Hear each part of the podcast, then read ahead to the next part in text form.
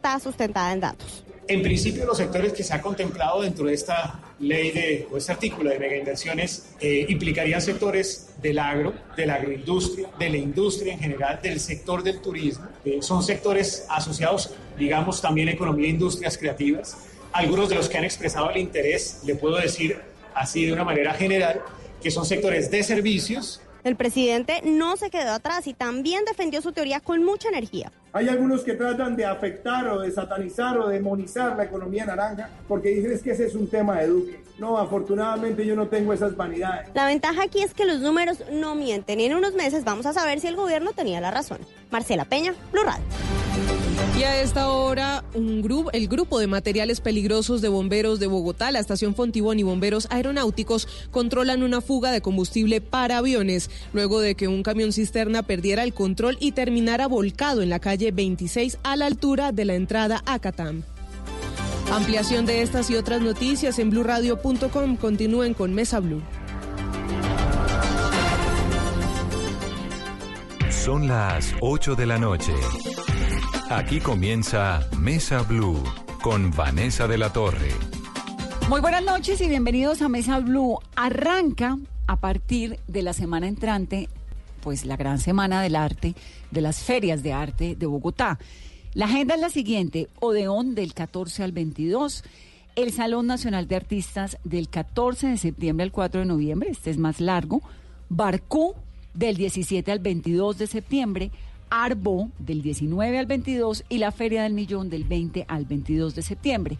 Entonces vamos a hablar en el programa de hoy de cuáles son los espacios de esas ferias, de cuáles son los públicos, de por qué son importantes, de por qué han dinamizado todo este mercado del arte, pero también de la cultura, también del entretenimiento, de todo lo que tiene que ver, pues, con la cultura en Bogotá y la verdad es que cada una de esas ferias es para un gusto distinto. O sea, a usted le gusta el arte, tiene presupuesto, hay una feria para usted. Si no tiene presupuesto también, si lo que quiere es ir a tomarse un canelazo, pues ahí lo tiene. Si quiere irse de fiesta cultural, pues también. Mejor dicho, lo bueno de esto es que es una semana o más unos días maravillosos en los cuales Bogotá y Colombia entera hablan de arte. Ese es el programa de hoy. Me da mucho gusto tenerlos. Christopher Pascal es el director creativo de Barcó.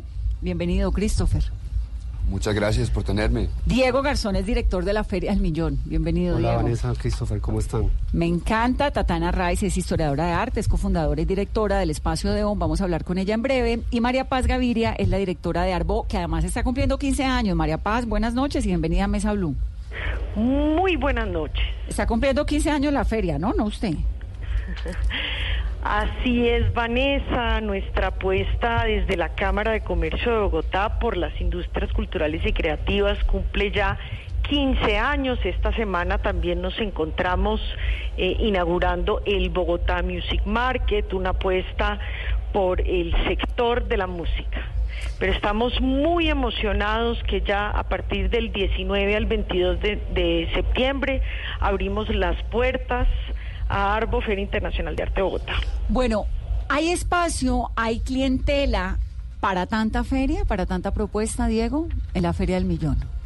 Sí, yo creo que eh, todos estos años, los 15 años de Arbo, más el surgimiento de todas estas ferias y propuestas alternas han demostrado que hay público para todas las ferias. ¿La suya lleva cuánto? ¿La del Millón Ya es este año cumple siete años. Siete, Siete ¿no? años en Bogotá, vamos a cumplir tres años en Barranquilla consecutivos. Y este año la hacemos por primera vez en Cali y en Medellín en unos eventos que se llaman Noches del Millón, que vamos a estar haciendo en este segundo semestre. Ay, Entonces, buenísimo. Entonces sí. tienen Cali, Medellín, Barranquilla y pues la Gran Y Feria la de Gran Bogotá. Feria de Bogotá, sí. ¿Y este año es en dónde? En ese espacio que tienen allá maravilloso por... No, eh, este ¿Qué? Puente es Aranda Puente era, ¿no? Aranda, la- durante seis años la hicimos en el Centro Creativo Textura, pero este año una de las grandes novedades de la feria precisamente es el cambio de sede. Curiosamente la locación de Textura la alquilaron para otros usos que ya no van a ser eventos culturales tristemente. Entonces nos tocó buscar una locación alternativa que va a ser muy buena para el público inesperada, que es el Hospital San Juan de Dios en el centro de Bogotá. Vamos a estar muy cerca de Barcú, de que también es una noticia la Candelaria. una noticia muy buena porque pues con Barcú tenemos muchas cosas en común. Además, Eh, esa zona tiene una cosa bien especial y es que se está reestructurando muy rápido. Y con este proyecto tan novedoso que hay en torno al Bronx y hay como una resocialización del centro, bonito. Exactamente, es una oportunidad para que la gente conozca pues este, este complejo hospitalario que eh, de hecho tiene más de 100 años de historia, es patrimonio y monumento nacional, entonces la gente va a poder de paso descubrir un espacio muy bogotano que la gente curiosamente no conoce. El hospital como tal tiene más de 400 años de historia, pero esta sede... Eh, pues tiene, ahí donde está ubicada tiene un poco más de 100 años. Entonces va a ser muy interesante ir hasta allá eh, y realmente no es, eh, la gente pues no, es en la carrera décima con calle primera. Suena lejos, pero no es lejos. Y como te digo, vamos a estar a cinco minutos de la Candelaria, que es donde está Barcubo. Entonces yo creo que es una oportunidad para estar eh, yendo y viniendo y conocer este, el centro, como tú dices, apropiarse un poco de, de espacios que uno no conoce pero que son muy bogotanos. Entonces la feria tiene esta gran novedad. Barcubo en la Candelaria. Sí, yo primero que todo quiero felicitar a Diego por... Por berraco. Por berraco. eh, por, eh, digamos, seguir siete años. Y yo sí creo que las ferias culturales o de arte tienen que mostrar cosas importantes de la ciudad. Entonces yo creo que es un, super hit lo que has hecho este año. Y lo que ustedes tienen en Barcú es Candelaria todavía, en esta calle llena de galerías y casas y hay espacio para los niños. Nosotros lo llamamos nuestra Candelaria, porque la Candelaria es de todo el mundo, del Guajiro, del Barranquillero, del Paisa, especialmente el Rolo. Y es el centro histórico de cinco países y realmente lo que nosotros queremos hacer es volver la Candelaria otra vez la magia que fue durante mucho tiempo. Y todas las grandes ciudades tienen su centro cultural y donde muestran todo, digamos, las culturas contemporáneas. Christopher, ¿hay tanto público para tanta propuesta? Sí, Bogotá fue la Atenas de Sudamérica. Aquí la gente le fascina venir a Colombia, cada vez más está más de moda.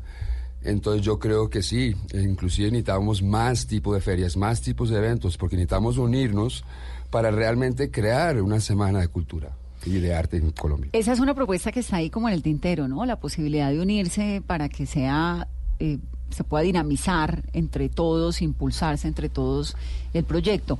En ese caso, pues Arbo, que es como la feria más internacional que tiene Bogotá, la que hace eh, una depuración de pronto más exquisita, si se permite el término, en la selección de las galerías que se presentan, tiene un músculo financiero muy importante que es la Cámara de Comercio, ¿no, María Paz? Eh, así es, Vanessa. Eh, esta apuesta de la Cámara de Comercio de Bogotá, que cumple ya 15 años, es una apuesta de la Cámara justo para el sector. Eh, nosotros eh, hemos creído que una de las cosas importantes de nuestra celebración de 15 años es justo tener a todos estos colegas que tenemos en la mesa. Esto es un momento para que se resalten las apuestas de, de, toda la oferta cultural de la ciudad. Nosotros adentro de la, de la feria misma eh, tenemos en 13 mil metros cuadrados, más de 3 mil obras, más de 350 50 artistas del 19 al 22 de septiembre en Corferias. ¿Qué hay eh, este año? Porque uno allá va a Arbo y se encuentra, pues de pronto se cruza con un Picasso, ¿no? Con arte internacional de unas dimensiones. Eh, se encuentra uno también con mucho talento joven. El año pasado tenían ustedes unas propuestas jóvenes bien interesantes. ¿Este año qué hay? Eh, nosotros para esta edición de la feria tenemos a 67 galerías de 26 ciudades del mundo. Esta es una propuesta, como bien señalas, muy variada, que puede tener eh, obras de arte histórico internacionales, puede tener eh, piezas icónicas del arte contemporáneo como un gran Alfredo Yar que estará a la entrada de la feria. Tenemos la presencia de galerías que asisten por primera vez, como la importantísima Galería de Londres, Krisinger Gallery de Londres. Eh, tenemos una sección dedicada al performance en acción a través de proyectos curados por Aaron Caesar. Tenemos también una sección de obras de arte histórico curadas por Chris Grutheisen del KW Institute en Berlín. Esta es una manera de mirar diferentes referentes eh, del arte. Tenemos también, como bien señalas, una apuesta por las jóvenes promesas eh, del arte del país. Este es el caso de Arte Cámara. Arte Cámara es una sección para las jóvenes promesas del arte colombiano, menores de 40 años, sin representación eh, comercial que estarán presentando también sus mejores propuestas. Tenemos charlas gratuitas en nuestros foros, tenemos una sección de libros de artistas, tenemos un espacio de interacción para niños, jóvenes y público en general en Articularte. Esto es una es una eh, es una apuesta eh, por todas las diferentes dimensiones de la escena que por supuesto queremos vivir no solamente a través de Corferias, pero como toda una celebración en la ciudad de Bogotá. ¿Cómo hacen ustedes en Arbo, María Paz, la, la selección de las galerías? ¿Eso cómo funciona? ¿Cómo funciona ese mercado del arte? O negocio, no sé cuál es el término.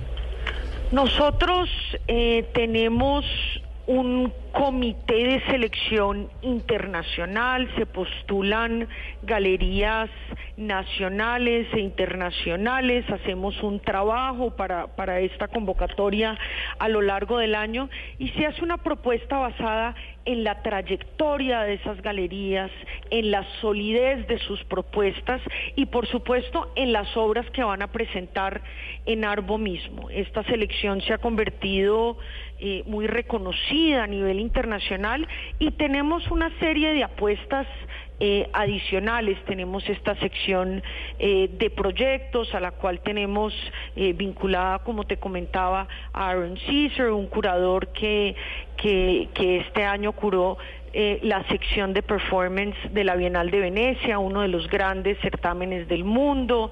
Tenemos a Chris Grutheisen haciendo la selección de obras de las galerías, de grandes referentes del arte que también hacen parte de esa apuesta comercial. Y tenemos adicionalmente por parte de galerías una gran eh, unas grandes puestas en escena, unas grandes instalaciones en el espacio que ayudan eh, al espectador a ver eh, de manera más eh, más amplia este espectro. Por eso es que para esta edición contaremos con más de 700 invitados internacionales que vienen a ver lo que estamos eh, trabajando en este momento eh, en la feria y que por supuesto vienen también a conocer a todas las puestas en escenas en Bogotá. Pues estamos muy pendientes, María Paz, del 19 al 22 de septiembre, que arranca. Esto es a partir del jueves entrante, Arbo en Corferias. Un abrazo. Bueno. Allá nos vemos. Allá nos vemos. Un abrazo. ¿Cómo es esto, eh, Diego? del movimiento del, arte. Siempre eso es como una cosa que me llama un montón la atención. A uno le prestan las obras para que las exponga y hay unos seguros, ¿o eso cómo es? Pues depende, ¿no? Depende del evento y depende de cómo se, se quiera mostrar. Obviamente, digamos que el proceso natural es que mm, si tú estudiaste artes plásticas, seguramente lo que buscas normalmente es un espacio como una galería de arte y ya cada galería tiene sus condiciones con el artista. Déjeme unas obras en consignación, las vendemos, eh, cuadran unos porcentajes de venta, vamos así ya está. Ahora hay también dealers que, que por su cuenta, sin necesidad de un espacio físico, eh, pues buscan directamente a los coleccionistas. Eh, están las ferias como las que, como las que están ahora, eh, de las que estamos hablando ahora, donde pues eh, algunas son ferias de galerías, en el caso de del millón, del millón es puntualmente una feria de artistas. entonces, sí, uno va y expone su... sí. Y, entonces, ¿Todas siguen costando un millón o con la evaluación de la inflación? yo creo que... exacto. El millón ya, ya se ha ido devaluando. No, sí, hace siete, que sea tan hace siete, años, hace siete años un millón era una cosa y, y, tristemente ya es otra cosa. Entonces seguimos, el, el tema es alrededor de un millón, y, pero pues digamos que el rango está entre 600 mil pesos y millón seiscientos máximo. La máscara vale millón seiscientos. Máximo, sí. Y ustedes se han convertido en una plataforma súper interesante, ¿no? Para los jóvenes que de ahí saltan a que se muestran con obras, pues talentos muy incipientes o no necesariamente reconocidos, que terminan siendo, teniendo un, un espacio importante de exposición. Ese es el, el, principal propósito de la feria, detrás de, digamos, del concepto del millón que, que obviamente la gente sabe que se va a enfrentar a obras de ese precio más o menos.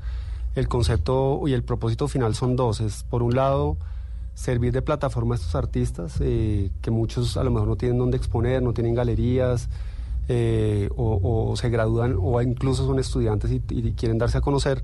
Y por el otro lado, acercar a la gente a que invierta en arte poco a poco. Es obvio que no todo el arte puede costar un millón de pesos, ni un millón seiscientos, ni más faltaba, pero sí es un primer paso para acercarse al arte. Hay mucha gente que nunca ha invertido en arte, mucha gente que tiene en sus casas cosas colgadas que ni siquiera saben de dónde salió, se la heredaron a una tía, eh, alguien le regaló un afiche por ahí, pero ni siquiera les dice nada de ellos mismos.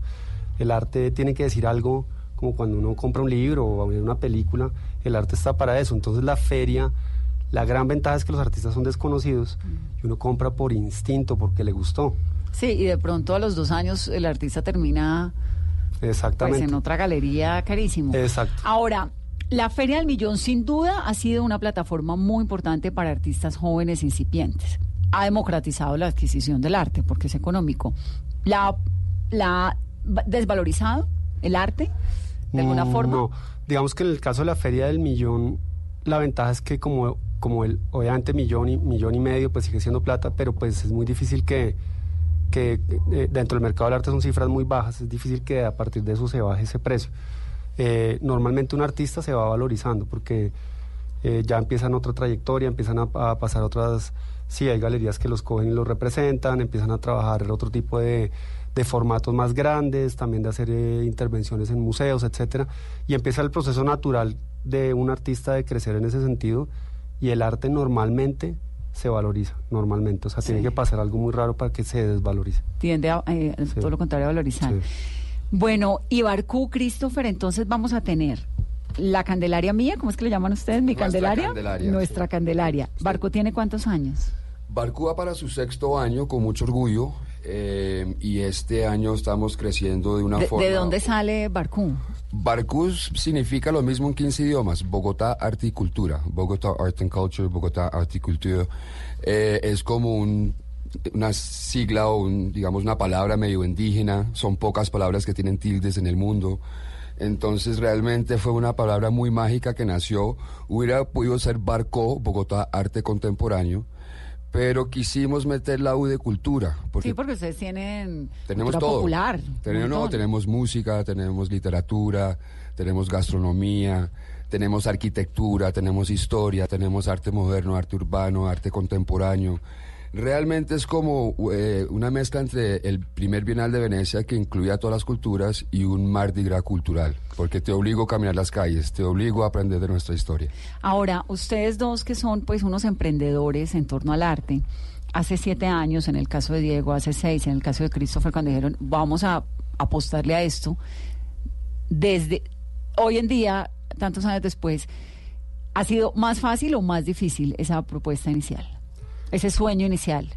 Es, ha sido dos, dos cosas, fácil y difícil. ¿En qué sentido? En que ya el hecho de que ya hayan pasado y ya exista y uno pueda mostrarlo, pues lo hace más fácil al hablarle al público, a los patrocinadores. Pero hacer gestión cultural en Colombia es difícil. O sea, normalmente la gente piensa que uno está, exacto, lo que te contaba ahora, que vamos a Cali, a Medellín, a Barranquilla. Entonces la gente asume estamos volando. Estamos volando, ya estos son millonarios, estos ya en un año se retiran y tienen yates en el Mediterráneo, ¿no? Y, cuadros en la casa. y tienen Picassos en la casa, no. Es bien complejo porque cada año igual, en el caso de la feria, su principal soporte es la empresa privada, eh, los patrocinios. Y cada año arrancamos de ser un poco en ese sentido, eh, de, tocar puertas y obviamente muchos afortunadamente repiten, algunos... Eh, tienen ideas nuevas y pueden hacer otro tipo de inversiones, pero de alguna manera uno está arrancando cada año de cero. Entonces ¿Por qué a los patrocinadores les interesa? Eh, es curioso y, yo creo que a Christopher le ha pasado lo mismo y es, las marcas han visto que estos eventos, la gestión cultural ha cambiado y no es como una limosna para el artista, ayuda al pobre artista que está ya jodido, no, no, no es eso. Es el público que va a estos eventos sirve para que sus marcas estén ahí. Marcas que que ven que el, el, perfil del público es, em, pues muy afina a ellos, muy afina a lo que hacen, muy, muy, muy afina a lo que proponen. Entonces, por ejemplo, nosotros, no sé si las puedo mencionar, pero tenemos... Pero claro, además que nos nosotros- encanta reconocerle sí. a todo el que se mete la mano al bolsillo Es- para ayudar al eso, arte. Eso está muy bien porque realmente vale la pena porque sin, sin ellos no se puede hacer. Pero, por ejemplo, la- el principal aliado este año es el Banco Itaú que apoya mucho a la cultura, pero está Audi que precisamente va a estar yendo y viniendo de Barcú a la Feria del Millón con invitados. Está pues, Chivas entre los dos. Chivas, está Estela Que Artois. es importantísima. Sí, muy importante. Estela Artois. Clave. eh, sí, pinturas Tito Pavón. Y ellos, eh, ellos eh, los patrocinadores, tienen que escoger o pueden estar en todo lado. ¿Cómo funciona eso? Pues digamos, entre Diego y yo somos aliados. Queremos realmente eh, fomentar la cultura en, en Bogotá y Colombia. Entonces no tenemos problemas con compartir patrocinadores. Ningún al problema. contrario. Eh, y agradecemos mucho los patrocinadores que tenemos en común porque no solamente le están apostando a una feria, o a- sino a dos o a tres. Y eso es bien importante que le apuestan a la cultura. ¿Pero ustedes se aliaron? ¿En qué? No, no nos hemos aliado oficialmente, pero sí tratamos como de mantener por lo menos una comunicación fluida de qué van a hacer, qué no van a hacer, que comuniquémoslo. O, o ahora, por ejemplo, también pues con una socia de Christopher Quescare, nos reunimos cada tanto y miramos qué podemos hacer en conjunto. Ahorita, por ejemplo, esta marca puntual de Audi, eh, que patrocina las dos ferias, pues va a llevar gente todo el tiempo de Barcú a, a la Feria del Millón. Transportar. Eso suena, suena un poco obvio, pero no es obvio. Hay, hay ferias que a lo mejor dirían, no, yo no quiero que me, me relacionen con esta otra feria. Claro. Entonces, esto es importante que seamos, porque estamos en la misma página, queremos es, es que la gente vaya, conozca arte, eh, oiga música. Ahora, ¿qué tanto la gente compra arte? Christopher. Pues yo diría que la gente siempre va a comprar arte. Eh, el arte es algo, digamos, más necesario para una expresión de un ser humano y para que tú puedas tener tu casa eh, a tu estilo que económico. Se volvió económico desde los últimos 50 años, desde que Roscoe eh, vendi- le vendió una obra a Rockefeller. Pero siempre el arte ha sido algo mucho más que dinero. Ha sido una expresión humana, ha sido realmente Pues la historia ahí, ¿no? la historia de la humanidad. Entonces, yo todavía creo que muchas personas compran arte no por solo la intención económica, sino por el placer de tener arte en su casa. Y la forma de comprar arte en este siglo XXI ha cambiado completamente en los últimos 20 años. ¿Quién compra arte en Colombia? Yo diría que todo el mundo está empezando a comprar arte. Eh, la forma de comprar arte ha cambiado mucho gracias a plataformas como la Feria del Millón y Barcú, que somos incluyentes. Queremos un poco, como dices tú, democratizar un poco el arte, darle una oportunidad a los artistas que no tienen oportunidades.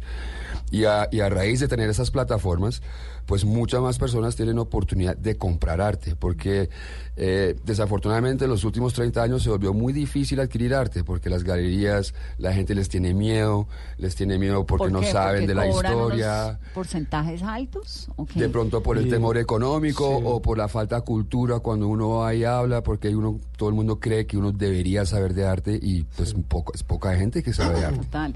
¿Cómo que hay- funciona el negocio de las galerías de arte?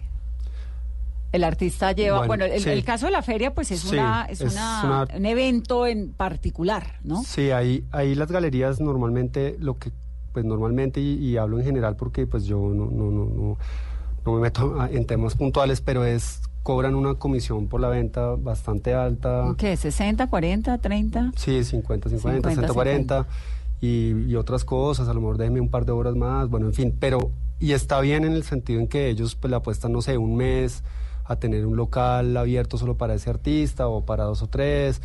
eh, pero ahí hay muchos asteriscos también, no todo el mundo es buen galerista. Un galerista no solo es abrir un local y poner unas obras y se va para la Pero casa. además son las galerías de arte, pues a diferencia de los museos, los museos son espacios muy cómodos donde uno va a aprender. Las galerías Sí. de arte, un poco lo que dice Sí. Christopher, uno se siente brutísimo, ¿no? Sí.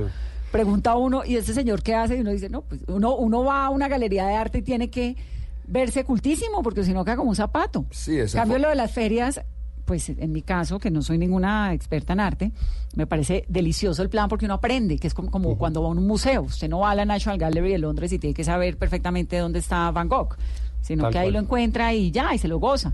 Pero en las galerías llega uno y le sale un señor ahí todo serio como Sí. Christopher, ¿no? Sí, ojalá fueran como Cristóbal. No, ahí, ahí el tema es, es, es así un poco. Yo creo que el desafío ahorita, y más allá de, de plataformas como Barcú y La Feria, que yo creo que sí han acercado mucho a la gente al arte para comprar y para educarse, es las mismas galerías, porque ahorita con las redes sociales, así como ha afectado el periodismo y ha afectado otras, el cine y la televisión, el arte también. Hay gente que hay artistas que venden directamente desde sus redes sociales, desde Instagram, desde Pinterest, hay gente que los contacta directamente. Los galeristas tienen que entrar a jugar en eso.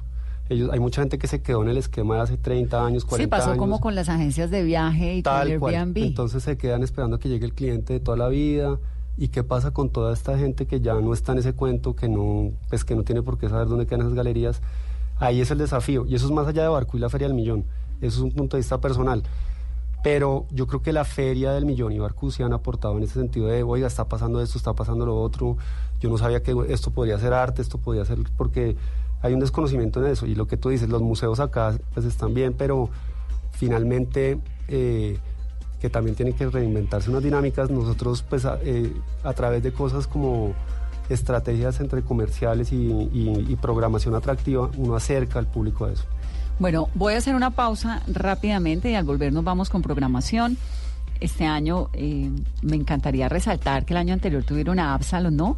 Y terminó en, En Glastonbury. Inglaterra, en sí, Glastonbury. hicimos Colombia Magic, algo de verdad eh, un orgullo para Barcú porque... Porque fue una plataforma sobre la cual se conoció, pues, música, talento, se conoce cada año. Entonces, ¿cuál es la apuesta de este año? Me cuenta al regreso. Y también vamos a hablar con Tatiana Raiz, que es la historiadora de arte, cofundadora y directora de Espacio Odeón. Volvemos en breve. ¿Has visto todo lo que hemos alcanzado juntos en 50 años? Descubriendo en la vida de los colombianos grandes historias que asombran al mundo. En Caracol Televisión tenemos más historias por contar, inspiradas en lo que sueñas, conectadas con lo que sientes. Tú nos ves, Caracol TV.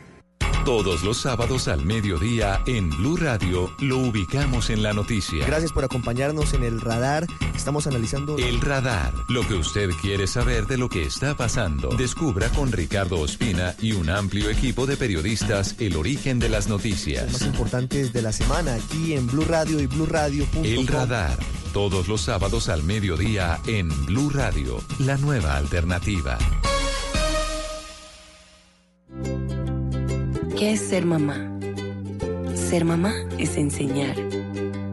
Es ser el centro, el comienzo y el final de la familia. Es hacer cada momento especial. Es unir las generaciones y pasar el legado. Tal como hace mucho tiempo, ella te lo pasó a ti. Super Arepa. La harina para hacer arepas de las super mamás. Trabajamos pensando en usted. El Teatro Mayor Julio Mario Santo Domingo presenta a Joyce Di Donato y al ensamble Il Pomodoro con el recital barroco en Guerra y Paz, con obras de Händel y Purcell, entre otros. Miércoles 16 de octubre, 8 pm. Compre ya sus entradas a través de primera fila o en taquillas del teatro. Apoya a Bancolombia y Caracol Televisión. Invita a Blue Radio y Alcaldía de Bogotá. Más información www.teatromayor.org. Código PULEP EII 686. Este sábado en En Blue Jeans, la mentalidad nómada. ¿Nos estamos volviendo una sociedad líquida y no nos gusta el compromiso? En Maratoneando, Jessica Alba vuelve a la televisión. En Sexo a la Carta, cómo manejar las distracciones en las relaciones sexuales. Bienvenidos a toda la música y el entretenimiento en En Blue Jeans de Blue Radio. En Blue Jeans, este sábado de 7 a 10 de la mañana por Blue Radio y bluradio.com, la nueva alternativa.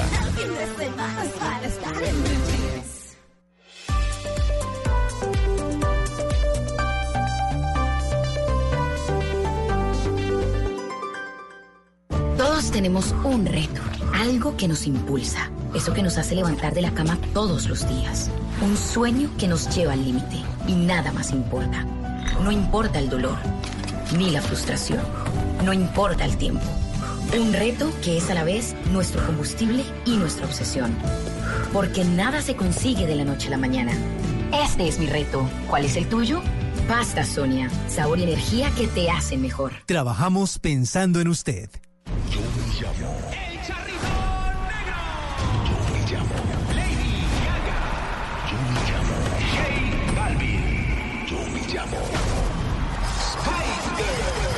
Prepárate para ver estrellas. Muy pronto, yo me llamo. Tú nos ves. Caracol TV. Estás escuchando Blue Radio, un país lleno de positivismo, un país que dice siempre se puede. Banco Popular. Para ti, que siempre has compartido tus mejores recetas en familia, horneando y sazonando con amor incondicional cada momento, tenemos una tarjeta de crédito con asistencia de chef para tus eventos. Solicita tu tarjeta de crédito Diamante Banco Popular para pensionados en nuestras oficinas y disfruta beneficios exclusivos, diseñados para una generación que lo merece todo. Banco Popular. Somos Grupo Aval. Vigilado Superintendencia Financiera de Colombia. Continuamos en Mesa Blue, estamos hablando de arte, de la Semana de Arte de Bogotá y de Colombia entera, que arranca con el Bogotá Design and Art District del 14 al 22, el espacio de ON, el Salón Nacional de Artistas desde el 14 de septiembre hasta el 4 de noviembre, Barcú del 17 al 22, Arbo del 19 al 22 y la Gran Feria del Millón del 20 al 22 de septiembre. Tatiana Rice es la cofundadora y la directora de Espacio Odeón. Tatiana, buenas noches y bienvenida a Mesa Blue. Hola, buenas noches, Vanessa. Muchas gracias por la invitación. Bienvenida, Tatiana. Aquí estamos tratando de desglosar cada feria, para qué público, qué le está aportando, cuál es la propuesta. En el caso suyo de Odeón, ¿qué es lo que tiene de especial esa feria? ¿Por qué uno debería ir a Odeón? Bueno, Odeón desde el año pasado decide no seguir haciendo más la feria Odeón.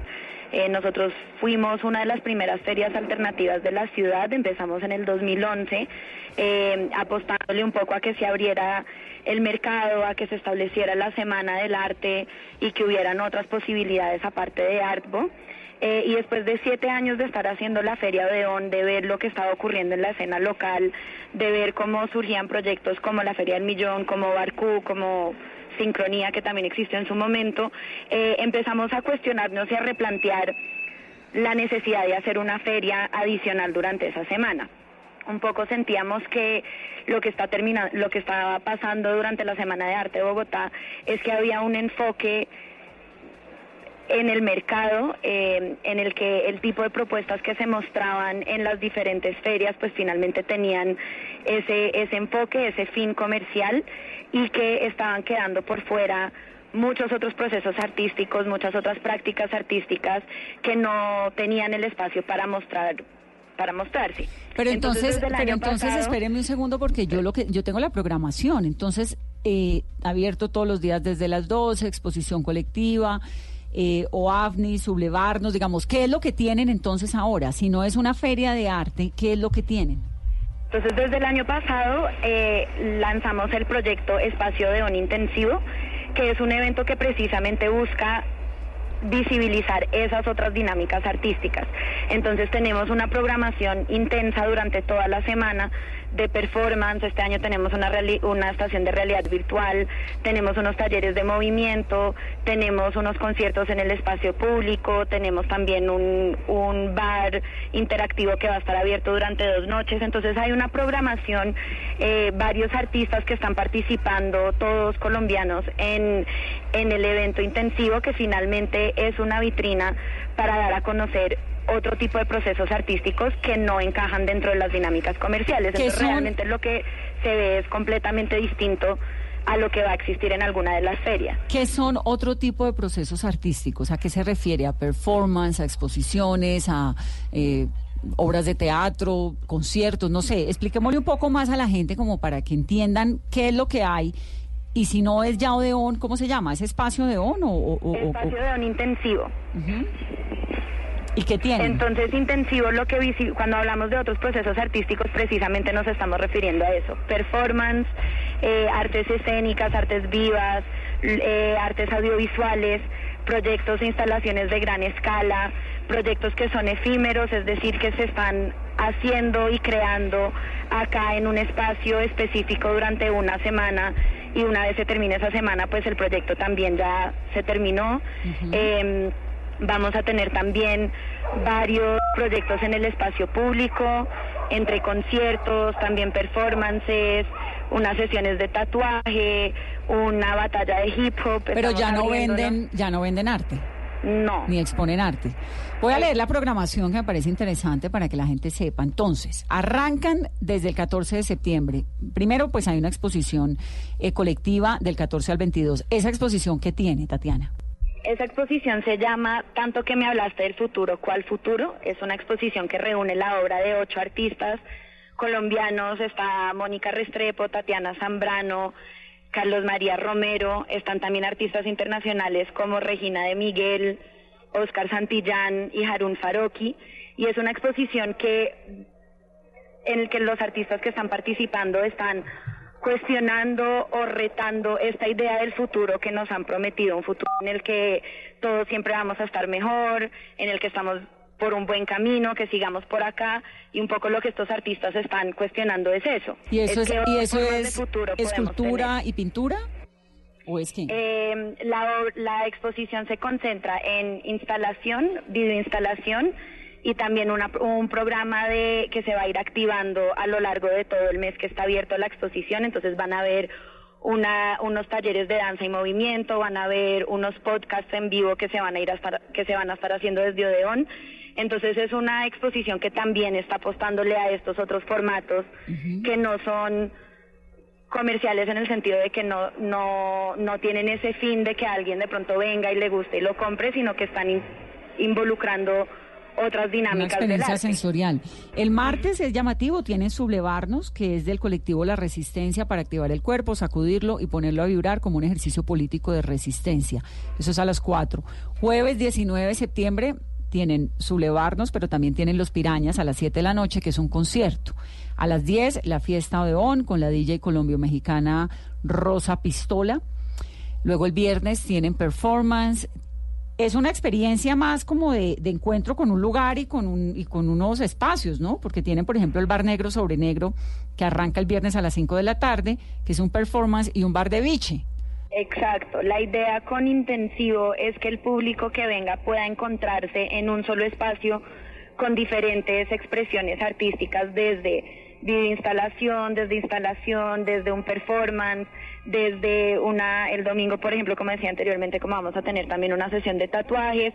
Entonces es mostrar de que no es, no, la invitación no es solamente que vengan a recorrer, sino realmente como a, a vivir estas experiencias, ya que también muchas son participativas, implican que el público tiene que de alguna forma involucrarse, hacer una pausa, mirar, responder y activarse con los proyectos que estamos teniendo. Tatiana, el lugar es Carrera Quinta, número 12C73. Arranca el 14 hasta el 22 de septiembre, entrada gratuita. ¿Cómo se financia Odeón? Espacio Odeón es un programa que funciona a lo largo de todo el año con una programación continua. Nosotros estamos abiertos prácticamente todos los días, eh, abiertos al público de forma gratuita con exposiciones y programas eh, dirigidos y enfocados hacia el arte contemporáneo. Eh, la financiación de este tipo de espacios y este tipo de proyectos, como decía hoy, que dijo también Diego eh, anteriormente, es bastante compleja. Eh, nosotros dependemos, el programa se financia por una parte por el sector público, con unas becas que recibimos de IDARTES del Ministerio de Cultura. Tenemos también los patrocinadores que nos apoyan en un evento como intensivo que tiene un alcance mayor y que convoca a un público más grande durante toda esta semana. Eh, nosotros hacemos también una subasta a comienzos de año que ayuda a financiar el programa a lo largo del año. Y finalmente, pues también contamos con uno de los espacios más increíbles de Bogotá. Entonces también nos ayuda mucho la financiación del programa, alquilar el espacio para otro tipo de eventos corporativos, matrimonios, rodajes. eh, eso realmente es lo que termina financiando gran parte del programa. Muy bien, Tatiana, mucha suerte con Odeón este año. Muchas gracias, Vanessa, ahí te espero. Sí, señora, por allá vamos. Hay mercadito, Carolina, el domingo. El es domingo y, y- muchos planes. y la pregunta también que me queda es, ¿qué tanto están estudiando artes plásticas los colombianos? Mucho. Yo creo que mm, la cifra es que más la cifra que, que nos dieron hace poco es que se gradúan como alrededor de 500 estudiantes por semestre. Entonces es bastante gente que quiere es- estudiar arte. Obviamente hay gente que lo aplica en diferentes campos, en diseño gráfico, para trabajar en agencias de publicidad, etcétera, pero muchos de ellos también quieren ser artistas. En el caso de la Feria del Millón, un indicador importante es que nosotros abrimos una convocatoria a comienzos de año para, para escoger a los artistas. ¿Cuánta gente se presenta? Más de 1.300. ¿Y cuántos para quedan? ¿Cuántos Para escoger seleccionan? 75. ¡Wow! Entonces, eso, 1375. eso es un indicador de que mucha gente busca eh, mostrar su trabajo. Obviamente Claro. hay cosas buenas, malas, regulares, como ¿Y todo. quién, ¿Y quién decide eso? ¿Usted con Cada- quién? no, no, yo no me meto en eso porque después me gano muchos enemigos, ya me ha pasado. Pero, porque claro, dicen que la rosca, que el amigo, que lo, y, y a veces uno deja al amigo por fuera, entonces el amigo también No le vuelve a hablar. Pero Nos siempre. ha pasado aquí en el programa, Me ¿no? imagino, me imagino. No, ahí hay más que todo eh, un comité de selección que cambia cada año y es eh, una mirada multidisciplinaria. Eh, este año estuvo Juan David Lacerna, que fue premio Luis Caballero, es un artista. Estaba Alim. Alim Badawi, que es curador. Estaba Silvia Suárez, que es historiadora y curadora. Y un, y un coleccionista joven que siempre va a la feria y nos gusta siempre tener un coleccionista que es Thor Borresen. 75. 75 artistas se escogen al final de entre 1300. Wow. ¿Y en el caso de Barcú, Christopher? Eh, pero re- devolviéndote a tu pregunta, sí, digamos Colombia, eh, hemos descubierto que uno de los superpoderes de Colombia es el talento humano. Eh, llámalo artes plásticas, música, arquitectura. Creatividad. Creatividad, realmente el colombiano es top of mind en el mundo cuando uno cree en estas cosas, eh, por encima de muchos otros países. Por ejemplo, en artes plásticas uno puede pensar en Brasil, Colombia, Alemania, Eso, ¿Qué tan calificado está el colombiano súper bien calificado. en el mundo sí. en arte? En, en todo, es Muy decir, en, arqui- en arquitectura, en gastronomía, En en, arte, muy música, en artes plásticas, estamos en el top. Ah, qué bueno. Sí, en arte realmente. Y de hecho, hace, bueno, hace un año que tuvimos la oportunidad de hacer la Feria del Millón en México, la hicimos bajo el nombre de Arte 10, Arte hasta los 10 mil pesos mexicanos, que es más o menos un millón de pesos mm, colombianos. Incluso nos encontramos con Christopher y uno veía las ferias de allá, pues que son Amaco y otras ferias alternativas. Y realmente el nivel del arte colombiano es muy alto. bueno. Uno comparando con México, por ejemplo, pues que es un México, un país con mucha tradición Riquísimo cultural. culturalmente. Colombia está bastante ¿Y eso se debe a qué? Yo creo que A Colom- Colombia, Sí, a a la Colombia. pasión, A pesar a de. Colombia, a diferencias. pesar de. No, Exacto. eh, cuando, cuando el país es tan apasionado y tiene tantas cosas y también tantas dificultades, vuelve el ser humano muy creativo. Sí, yo creo que es eso, es el mismo país el que genera esto y esta recursividad en todos los sentidos, porque igual obviamente esto se extiende a otros, a otros campos artísticos y creativos. Y nuestra geografía, la influencia, tenemos todo tipo de influencias externas que están en nuestro propio país. Bernal Espacio Galería de Madrid está presentando en Bogotá una exposición que se llama Invisible, el umbral de lo sublime, que es pues verdaderamente muy interesante porque tiene obras del nivel de Marina Abramovic, tienen a Oscar Muñoz, que es colombiano, que es tremendo, de los más calificados. En fin, vamos a hablar con Efraín Bernal, que es galerista, que es propietario de la Galería Bernal Espacio en Madrid y es el curador de esa exposición que está aquí en Bogotá. Efraín, buenas noches y bienvenido a Mesa Blue.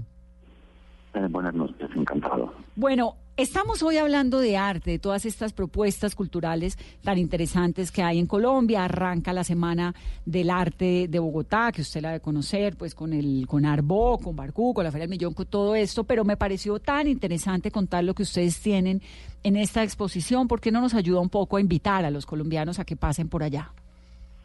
Sí, pues nosotros hemos traído a Colombia una exposición colectiva que incluye grandes nombres de las contemporáneas en el mundo, incluyendo pues eh, Marina Abramovic, Tarín, Hiroshi Sugimoto, pero muy especialmente también colocándolo en diálogo con, con Oscar Muñoz, que como bien has dicho es uno de los más, Más importantes grandes. artistas colombianos, y José Antonio Suárez Londoño también, que es el gran dibujante de Medellín.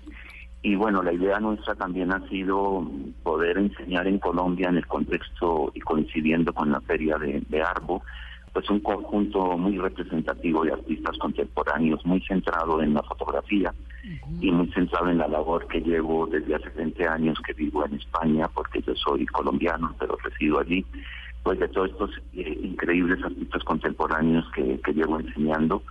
Para mí es la oportunidad también de, de volver a Colombia y de compartir con, con las personas de mi país este trabajo que llevo, llevo realizando desde hace tantos años en España. ¿Qué hay de Marina Abramovic? ¿Qué es lo que trajeron? Mira, de Marina Abramovic hemos traído un conjunto de unas fotografías que documentan un performance de ella del año 73, que es posiblemente eh, el más temprano que ella hubiese realizado y que está documentado cuando ella tenía solo 27 años. Lo importante en el caso de, de Abramovich es que ella ha escogido esta obra para que venga a Colombia, es decir, la obra nunca se había exhibido antes, ha sido editada especialmente para que la trajésemos a Bogotá y así como ella, pues otros artistas han elegido las obras, otras galerías o los stay cuando los artistas están muertos, pues han tenido esta deferencia con nosotros de poder eh, trasladar a Bogotá estas obras que son realmente de un nivel excepcional. Sí. De Olafur Elías, ¿son qué hay? Eh, fotografías, supongo también, ¿no? Sí, correcto, sí. Eh, Olafur, eh, como sabemos, pues él ha desarrollado gran parte de su obra fotográfica en Islandia, aunque él es danés. De hecho, tiene ahora la retrospectiva en la Tate en Londres. Y efectivamente hemos traído un conjunto, un político de 15 fotografías, porque obviamente en todos estos casos nosotros pues lo que intentamos es traer una obra que sea representativa del artista y, y, en esta ocasión hemos traído una serie de fotografías que nace a partir de las hogueras que se encienden en Islandia el 31 de diciembre para ahuyentar los malos espíritus y convocar los, los buenos. Lo que sí que es importante en, nuestro caso es que cuando es una sola obra, la que hemos traído como el caso de Eliasson, pues traemos una obra que sea relevante, que sea significativa eh, en sí misma y dentro de la trayectoria del artista, por supuesto. Claro. ¿Y qué tan representativo es el arte colombiano usted que conoce y que tiene una galería en Madrid? Pues bueno, en los últimos años el arte colombiano está teniendo una, una proyección internacional, yo creo que como dentro de lo contemporáneo como no había tenido antes. Obviamente quien ha empezado esto ha sido Doris Salcedo, pues la presencia de, de Doris Salcedo eh, no solo en Europa, sino en el mundo entero, hoy en día es un referente absolutamente eh, relevante dentro del arte contemporáneo.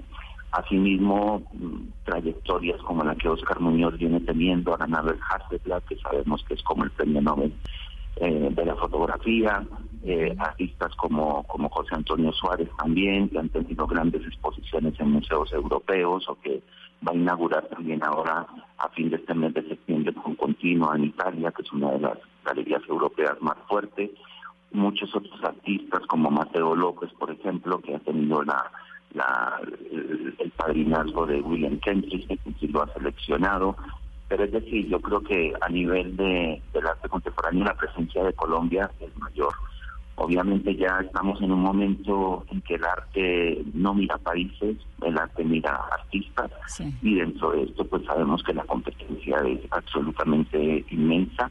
Eh, Johanna Calle, por ejemplo, también es otra artista colombiana que tiene una presencia fuerte obviamente Beatriz González con las últimas eh, grandes exposiciones que ha habido en Madrid y en Berlín, son artistas que, que empiezan a tener una resonancia y una presencia pues muy merecida universal en el contexto de, universal completamente y, y eso pues es maravilloso. Hay más artistas Antonio Caro pues hay otros artistas que y algunos que se me olvidan en este momento pero son todos lo importante yo creo es que en, el arte contemporáneo cada vez se mira más la propuesta, la calidad de la propuesta y digamos que ya la, procedencia de los artistas no es tan relevante y hoy en día estamos en un mundo tan globalizado, bueno, obviamente ni ni hablar del ejemplo de Oscar Murillo, por ejemplo, que es otro artista que, que se ha catapultado a unos niveles y, que ha desarrollado una trayectoria artística, pues como, yo diría que como la de un cometa, digamos.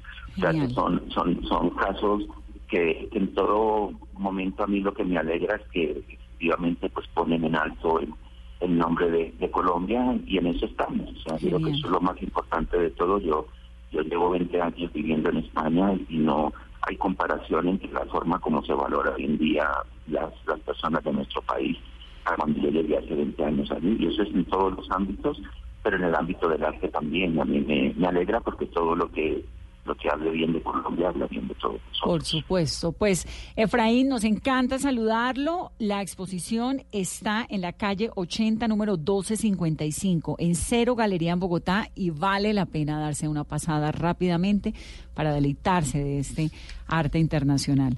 Muchas gracias, Efraín. Gracias a vosotros y buenas noches. Christopher, cuénteme un poquito de esta plataforma musical que ustedes tienen en Barcú, porque el año pasado Absalon, que es del Pacífico, que es bien amigo de esta casa además, pues terminó muy impulsado por cuenta de Barcú. Sí, en quiero, quiero dar una pausa primero para la plataforma de arte. Nosotros tenemos Spotlights que también tenemos, digamos, eh, una página donde los artistas tienen que aplicar. Arrancamos con Spotlights hace cinco años, que es para darle al artista que no tiene representación, que sí estudió arte, una oportunidad para mostrar sus obras de una forma eh, profesional, digamos, en el mundo del arte. Eh, les enseñamos también cómo comportarse con el cliente, cuáles son las eh, condiciones que uno tiene que tener para tener una carrera. ¿Y eso se hace dónde? Eso se hace en Barcú y nosotros siempre alquilamos una casa para estos artistas, que es una casa que se llama Spotlights. Normalmente aplican, al primer año aplicaron 50, el año pasado este año aplicaron 350. Tenemos un comité curatorial que elige los artistas. Normalmente solo elegimos 15. Este año fueron tan buenas las propuestas, elegimos 17 artistas. Y ya vamos con el quinto año, vamos para más de 120 artistas que hemos mostrado en Spotlights y de verdad abre las carreras de los artistas. Yo obligo a las galerías primero a conocer a esos artistas para que les firmen contratos si les gusta. Tienen toda una semana para vender su obra, para entender cómo, digamos, cómo em, interactuar con el público, con el curador, con el museo.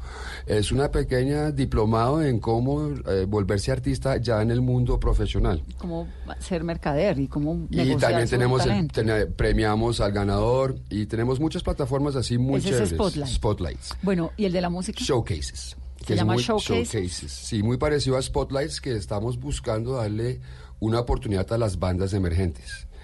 Eh, y se trata de real music, eh, música verdadera, compuesta por músicos verdaderos, tocados por músicos verdaderos que componen una banda verdadera. Eh, queremos mostrar un poquito la magia de lo que es la música, el performance, estar en un stage, actuar con el público, eh, que es una magia que Y se ha eso es grupos pequeños, no necesariamente conocidos, aplican y ustedes los adoptan y los exponen en Barcú. ¿O Tenemos un funciona? comité de música muy, muy, muy chévere, eh, compuesto de cinco integrantes eh, que saben de muchos años de música en Colombia. Y lo que hacemos es buscamos las mejores bandas eh, que no tengan representación, que no tengan manager muy, muy probablemente, muchas veces. Y tocamos cuatro bandas por noches en Noche de Barcú y no hay ningún género, digamos, desafortunadamente en los últimos 200 años el ser humano ha dividido las cosas. Tenemos jazz al parque, rock al parque, música clásica, tenemos arte contemporáneo, arte moderno y se separaron. Nosotros en Barcú queremos volver a unir las cosas. Bueno, pero porque si uno quiere oír ópera y le salen con jazz o le meten un heavy metal buscando. De eso se, pero de eso se trata la experiencia. Tú vas a Barcú y puedes eh, la primera banda encontrarte con un jazz, la segunda banda encontrarte con un hip hop, la tercera banda encontrarte con una salsa y la cuarta banda Todo esto mientras con pop. uno hace un recorrido por una galería llena de arte. No, esto es Noches Barcú. Esto es Usted de solo- 9 de la noche a 2 de la mañana, donde nos concentramos en la tarima para mostrar las bandas. Y volviendo al tema tuyo, el año pasado nos dio el honor de invitar al director de Glastonbury. Él ya estuvo aquí tres años seguidos ante el BOM. Porque Michael la- Haynes. ¿Y viene este año? Malcolm Haynes, sí, él tiene, eh, como, como la Cámara de Comercio también tiene su plataforma de música, Barcú tiene su super plataforma de música. Eh, y decidimos como cambiar un poco las reglas del juego, atender a este señor muy bien, mostrarle toda la, la- la- la- la riqueza y la cultura de Colombia. Él solo tenía el objetivo de elegir una banda ganadora de nuestras bandas, 24 bandas, el año pasado fueron 28, sin ningún compromiso. El hombre la pasó delicioso, se dio cuenta de nuestra cultura, vivió la Candelaria y, eh, y no solamente No, pues premió- imagínese eso, un inglés metido cinco días en la Candelaria en una fiesta, feria de arte. Buenísimo. Sí. Pues, El hombre premió a Absalon, el ganador del año pasado efectivamente fue Absalon y el Afropacífico, pero para gran sorpresa nuestra, al mes siguiente me mandó una carta pidiendo ocho bandas, dos DJs y un artista plástico para la versión 49 de Glastonbury, que es la festival de música más importante del mundo. Y es la primera vez que le dan esta oportunidad a Colombia porque le dieron no solamente eh, esta oportunidad para 11 artistas ir a Glastonbury, sino le dieron una tarima para Colombia y lo llamaron Colombia Magic. Todos tocaron el mismo día, en la wow, misma tarima. ¿Y usted fue? Obvio, fue Obvio. uno de los, orgu- los orgullos más grandes de mi vida. Se lo perdió. ¿Cómo se lo va a perder? Y, Y este Malcolm, año, Malcolm vuelve este año, tenemos, digamos, la vara mucho más alta porque tenemos que mostrar igual de bandas buenas o mejores. dígame, en esa programación de Barcú, Bueno, obviamente hay que ir a todo, pero pues uno no puede ir a todo. ¿A cuál es la noche que hay que ir? Eh, digamos, eh, Barranquilla dice el, el que el que se la, ¿cómo es el dicho de Barranquilla? Eh, que se va, El que se va para Barranquilla pierde su silla. no, el que se la, el que se la vive se la El que goza. se la vive se la Ah, goza. Sí, el El que barcú, la vive el, goza. barcú, el que se va o no, el que se va se la pierde. El que se va para Sevilla Se la pierde su pierde. silla. Eh, mira, nuestro, nuestro digamos, eh, plataforma cultural o todo lo que tenemos para ofrecer en Barcú durante una semana son más de 130 eventos culturales. Tenemos más de 45 conciertos, llamémoslo así, entre música electrónica y música en bandas en vivo. Tenemos literatura, tenemos más de 18 galerías nacionales e internacionales mostrando entre arte, eh, entre arte moderno, contemporáneo y urbano. Em, tenemos Barcu Kids, donde tenemos una plataforma de música para los niños Eso también. lindo y con- Todos los fines de semana, La los Feria niños Millón para también tiene plan niños, ¿no? Sí, siempre tenemos ahí, siempre hemos tenido una zona... Además son amigables con los niños, eso es lo que Sí, me parece claro. chévere, porque uno va con los hijos, pues yo a mí nada que sea por la tarde o el fin de semana sin mis hijas me parece Total. chévere. Entonces uno llega y lo miran, sí, como cuando uno va a una galería que no sabe qué está comprando. No, lo es que miran estos- pésimo y las niñitas corren y el otro, está bien que sea un espacio amigable, pero tiene que ser una cosa familiar, es Claro. de- Es que se vuelve que una la cultura experiencia. es para la familia. Claro. Y se vuelve una experiencia, exacto. Lo que tú dices, el que quiere estar con los hijos puede estar con los hijos, el que quiere almorzar puede almorzar ahí, el que quiere tomarse una cerveza se la puede tomar, ve la exposición, el que quiere oír música la oye, porque por ejemplo en, en la feria pues también tenemos eh, un espacio sonoro donde siempre hay DJs también, todo el tiempo.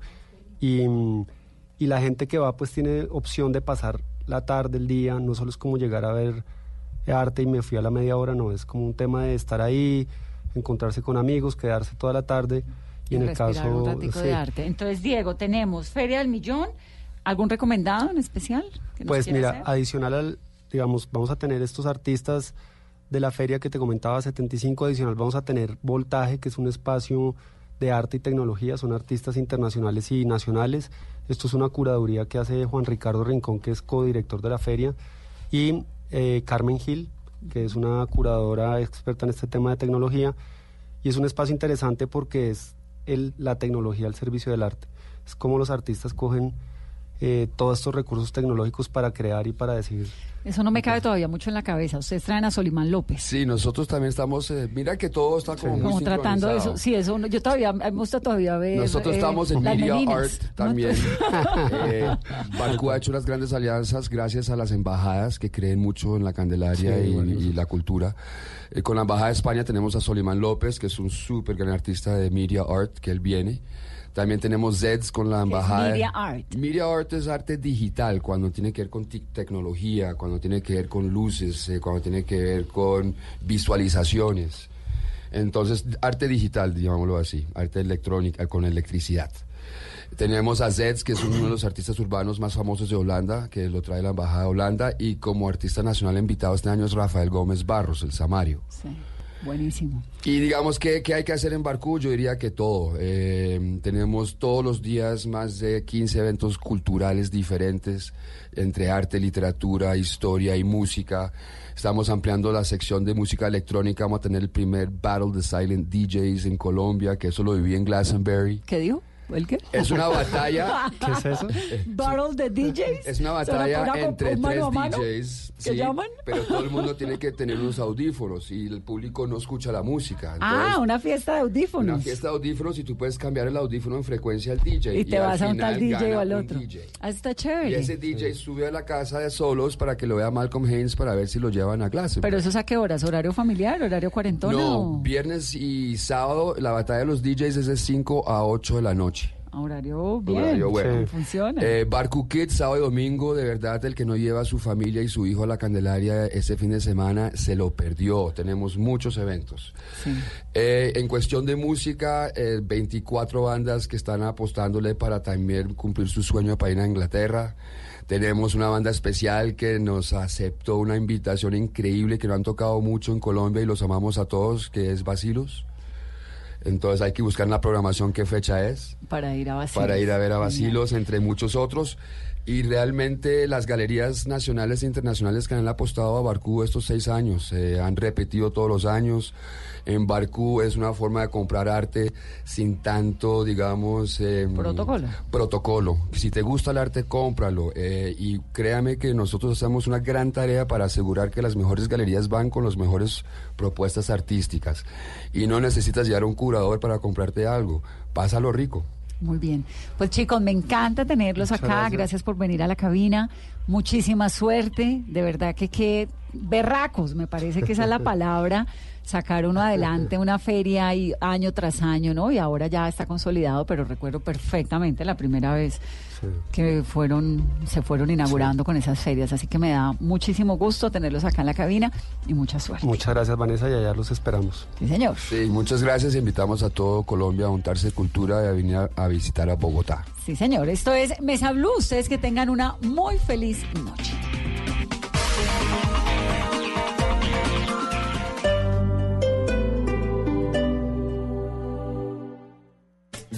Este sábado en Travesía Blue les estaremos recomendando prendas antibacteriales con las que pueden estar 20 días sin cambiar la camiseta. También hablaremos sobre mitos y realidades de los todo incluidos. ¿Son buenos? ¿Son malos? ¿Para qué tipo de personas están dirigidos? ¿Hacen bien a la comunidad o no? Juan David Galvez, vocalista de Alquilado, nos cuenta qué lleva siempre a sus viajes. Esto y mucho más este sábado a las 3 de la tarde, Travesía Blue por Blue Radio, la nueva alternativa. Travesía Blue por Blue Radio y bluradio.com.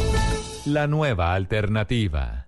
Desde Australia llega al Teatro Mayor Julio Mario Santo Domingo el Circus Oz, un vibrante espectáculo familiar que mezcla danza, acrobacia, música y teatro, del jueves 24 de octubre al domingo 3 de noviembre. Compre ya sus entradas a través de primera fila o en taquillas del teatro. Apoya a Bancolombia y Caracol Televisión. Invita a Blue Radio y Alcaldía de Bogotá. Más información www.teatromayor.org. Código PULEP GKL 832.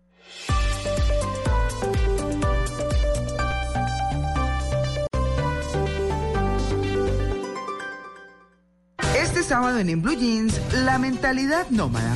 ¿Nos estamos volviendo una sociedad líquida y no nos gusta el compromiso? En Maratoneando, Jessica Alba vuelve a la televisión. En Sexo a la Carta, cómo manejar las distracciones en las relaciones sexuales. Bienvenidos a todas